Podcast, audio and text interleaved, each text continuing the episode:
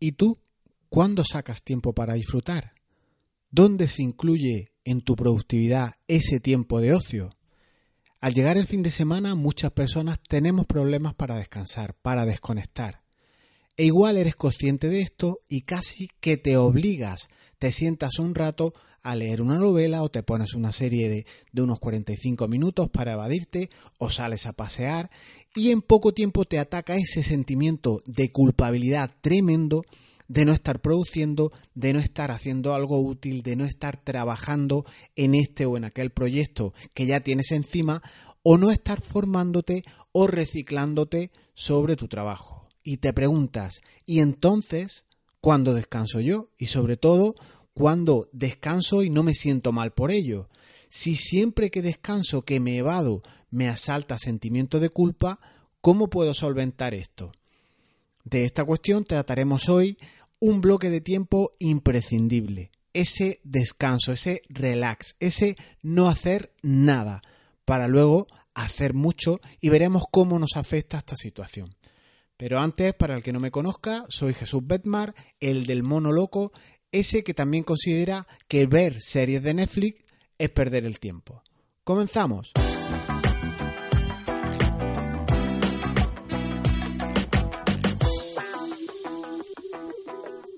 Aprendemos desde el propio colegio en edades tempranísimas que tenemos que ser perfectos, muy trabajadores, ese modelo de niño, de niña, bueno, buena.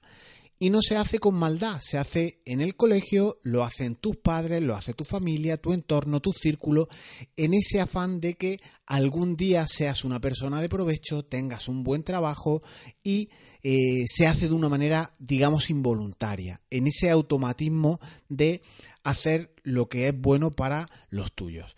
Y esto que tú aprendes lo vas enseñando también a tus propios hijos, lo enseñas en tus círculos. Y cuando te preguntaban hace tiempo, o cuando tú preguntabas, mejor dicho, hace tiempo a tus padres, ¿puedo bajar a la calle a jugar? En aquellas épocas en las que existía calle y gente con la que jugar y existían juegos normales, pues era cuando tus padres te decían primero la obligación, a los deberes y después, si hay tiempo, pues disfrutas, juegas un rato o ya meriendas. Y poco a poco estas mimbres van solidificándose en ti y aprendes, e interiorizas e incorporas eh, eh, en ti, en lo más profundo, que hasta que yo no haga mi tarea al 100%, pues no puedo hacer otra cosa. Y aparecen aquellos paradigmas, aquellas frases que están grabadas a fuego como te tienes que comer la verdura, debes de hacer los deberes escritos y estudiar sin escribir antes de disfrutar, eh, se pospone el bocadillo de nocilla hasta que tú acabas tus obligaciones y mientras tú escuchando por ejemplo a otros abajo jugando, divirtiéndose y tú con un volumen de tareas que sabes en cierta manera que no te va a dar tiempo a bajarte a la calle a jugar nos enseñan desde esa edad temprana a la que me remito que debemos de ser perfectos, que debe de quedar toda la tarea que tengamos pendiente hecha y realizada antes de poder pasar a divertirnos. Hay que dejar todo por completo hecho. Y no fue intencional, pero fue lo que nos enseñaron. E igual, de una manera involuntaria, tú también lo, lo estás enseñando a tus generaciones. Y por tanto se asienta esa la obligación antes que la diversión. Es una máxima que oímos mucho, pero es así. La obligación antes que la diversión. Y en un abrir y cerrar de ojos, te conviertes en adulto. Ya tienes un trabajo, tienes una familia, una hipoteca y repites modelos, repites patrones que tú aprendiste. Has vivido un patrón, enseñas un patrón. Pero considero que aplazar por sistema este juego, este ocio, la merienda, siempre eh, preferir la obligación antes que la diversión, entraña un alto riesgo. El primero es que el trabajo empiezas a odiarlo, no es divertido y además no puedes divertirte hasta que no trabajas, con lo cual siempre queda pospuesto a segundas o ulteriores posiciones.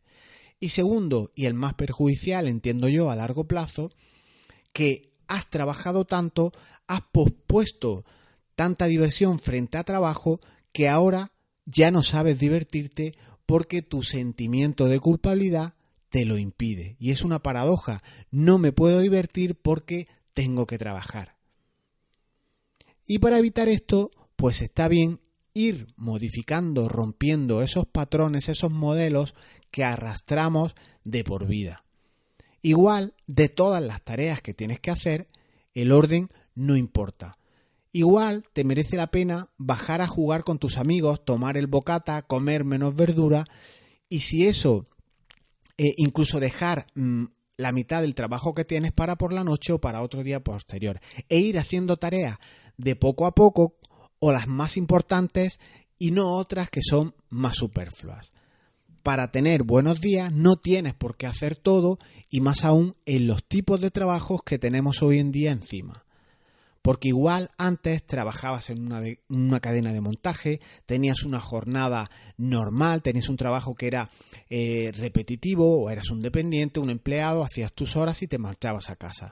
Pero los tipos de trabajo de hoy son muy complejos, siempre hay más y más tareas por hacer y más y más.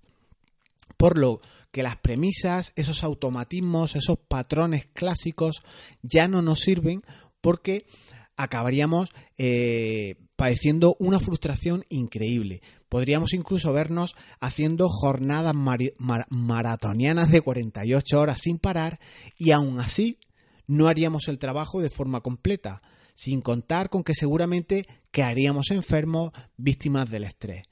Por tanto, esto implica que debemos tener métodos para gestionar el tiempo. Y esto, en contra de los patrones que llevamos o que hemos ido viendo desde pequeños, no se enseña en ningún sitio. De hecho, yo lanzaría la siguiente pregunta. ¿Os ha enseñado alguien a tener un método, un sistema que sea consistente, que sea repetible, que puedas aplicar cada día, cada semana, cada mes, cada año, toda la vida para gestionar el tiempo, ese periodo de diversión, ese periodo de, trabajo, esos tiempos marcados, eh, mm, puedes romperlo o puedes hacer actuaciones que te permitan adaptarte a días malos. Por eso considero importantísimo no solo que los adultos aprendamos a realizar tareas, a, gestionarnos, eh, a gestionar ese tiempo, sino también a priorizar, hacerlo de forma inteligente, en el que midas, por ejemplo, conceptos tales como qué grado, qué fuerza tengo como para realizar una tarea ahora, qué tiempo es el que dispongo para hacer una tarea o no, he trabajado suficientemente ya hoy. Me decía el otro día una persona que, está preparando maratones, que tenía que hacer los entrenos fuera el día eh, que fuera cuando se lo marcaba su entrenador. Por ejemplo, el martes siguiente le, correspondía hacer tiradas largas corriendo 30 kilómetros ese día, los días que le tocaba hacer esa, esa, esa tirada larga. Pero su entrenador no podía conocer si él motivado por el pequeño que vive en su casa o ese recién nacido que ha llegado a visitarlos, le había permitido dormir esa noche, con lo cual, si has tenido una noche en blanco, exigirte correr 30 kilómetros ese martes igual no es muy lógico. Con lo que es muy interesante establecer esa priorización que te apunto, ese tener en cuenta variables que solo tú conoces. Y si puedes transmitirlas a los niños de forma diferente a como lo han hecho contigo, pues les vas a otorgar una herramienta interesantísima, que es de autoconocimiento. Y si un día, siendo previsor en, sus estudios, esos niños en su trabajo, adelantan, se adelantan, se anticipan a esas urgencias, dividen las tareas, eh, controlan los plazos y los vencimientos tan ajustados, pues se trabaja de una forma más inteligente, te anticipas y si un día quieres pasar de verduras, si quieres bajarte al patio a jugar y todo esto extrapolable a conceptos más de adultos, pues podrás estar toda la tarde en el sillón viendo series o haciendo nada de nada porque no va a ocurrir nada. Y con condiciones de este tipo, teniendo estas herramientas claras, pues puedes permitirte, obviamente, descansar, que es fundamental. Tengo hoy la tarea me concentraré profundamente en ella para terminarla sin distracciones a tope. En el caso o para el supuesto de que no pueda completarla, mañana seguiré, mañana la terminaré, siempre anticipándote a esos vencimientos de los que te apunto. Para el supuesto de que no pueda trabajar en esa tarea a ahora, hoy, esta tarde, hoy mismo, Pues debo de tener un plan para cuando lo pueda hacer y será programármela para más adelante, posponerla, bloquearla en otro día dentro de un intervalo que yo tenga eh, para tal efecto. E igual que vamos teniendo pequeñas victorias con esa tarea A, la vamos cumplimentando, la vamos haciendo, es fundamental tener tareas A, pero del tipo de descanso. En tu día eh, no debes de aplicar siempre o priorizar siempre la obligación. Puedes hacer primero la diversión y después la obligación. No hay ningún problema siempre que tú tengas una metodología que eh, prevea una gestión del tiempo, prevea un sistema que eh, comprenda o integre estas cuestiones. Y existen muchas más variables, pero ese primero la diversión y después la obligación, si es que el pequeño de la casa te ha dejado descansar, si tienes energía, si no tienes programado eh, o tienes programado hacer una cosa en determinada tarea y se interrumpen por los motivos que sea, tú tienes que tener esa paciencia, esa capacidad de reprogramar tu tarea y seguir viviendo sin sufrir. Es esa intencionalidad, esa voluntad, ese pensar por encima del trabajo lo que te provoca una respuesta positiva, el otorgarte esos huecos para descansar, lo que te hace tener una capacidad interesante. No es normal que te vayas de vacaciones, que estés un domingo entre amigos y no puedas parar de trabajar mentalmente no estés y escuches cuando estás con ese mono loco, con esa efervescencia de cabeza, dándole al molino, rumiando la idea una y otra vez que deberías de estar haciendo algo ahora y no disfrutando, alguien igual te pregunta, ¿en dónde estás? Estás ausente por completo. Tenemos la capacidad de hacer que cada día sea genial. De hecho, cada día es un buen día. Solo algunos días son menos geniales que otros. Yo he bloqueado cada día para trabajar tope nueve horas. Te hablo de que en algunos casos llegaba a 12 o 14 horas. Y estos ritmos, estas eh, cuestiones tan ilógicas no son mantenibles en el tiempo ni, ni tienen mucho sentido. Las tardes, por ejemplo, para mí son sagradas. Son deporte y familia. Eso sí, a las cuatro y media de la mañana estoy trabajando. Puede venirte muy bien dibujar esa rueda de la vida, algo que representa muy bien el volumen de implicación que tiene en las diferentes áreas de tu vida.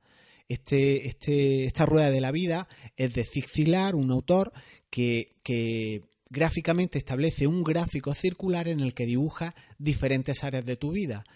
Y todo el concepto que está en, eh, en, esas áreas está dividido y debe estar relleno, debe estar cumplimentado, debe de estar en porcentajes altos para que tu vida sea saludable.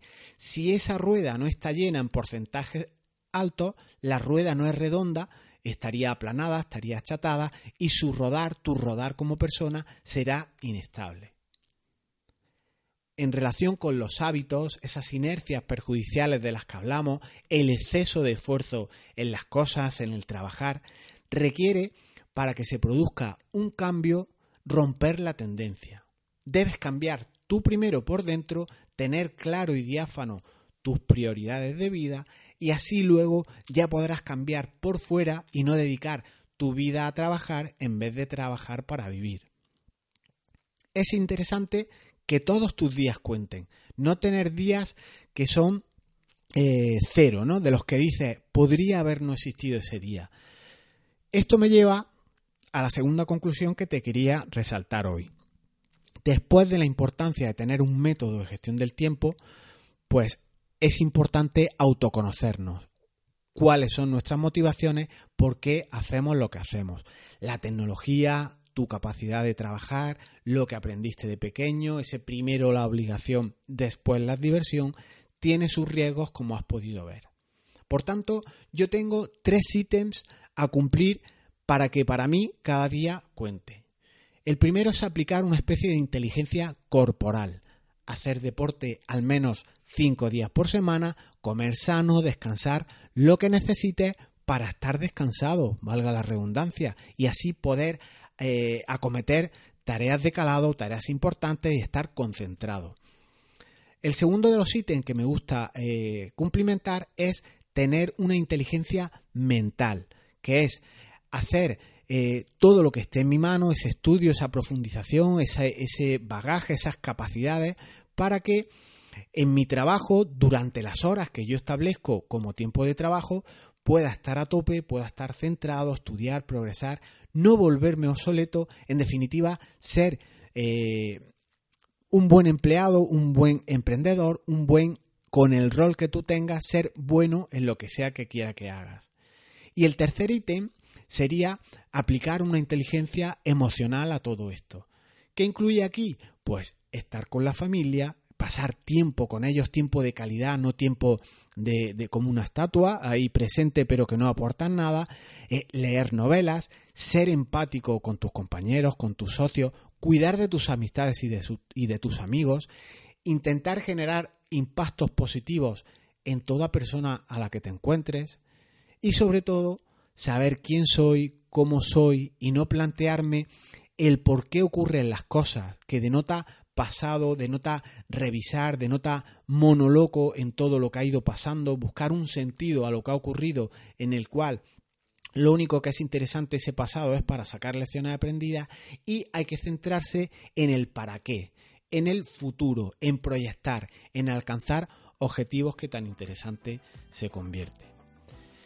Y hasta aquí las reflexiones de hoy, reflexiones eh, muy internas, muy puras, eh, como no, de productividad, pero considero que esta productividad no puede ir separada, no puede mm, separarse en ninguno de, los sentidos de ese descanso, de esa efectividad, como dice el amigo Jair de efectividad.es, es esa manera de ser productivo, efectivo, pero todo en un sentido de que te produzca un efecto de vida favorable, que cada día cuente, que cada día sea ilusionante, que cada día te permita despertarte con una ilusión de hacer cosas, de volverte mejor profesional, de, estar con la familia y esa rueda de la vida sea perfectamente circular, tu rueda vaya rodando siempre sin parar. En ese camino, en ese rodar, yo creo que está lo, eh, lo verdaderamente interesante, los objetivos macro que debes de tener eh, por encima de todo y a partir de ahí pues ir rodando, ir descubriendo,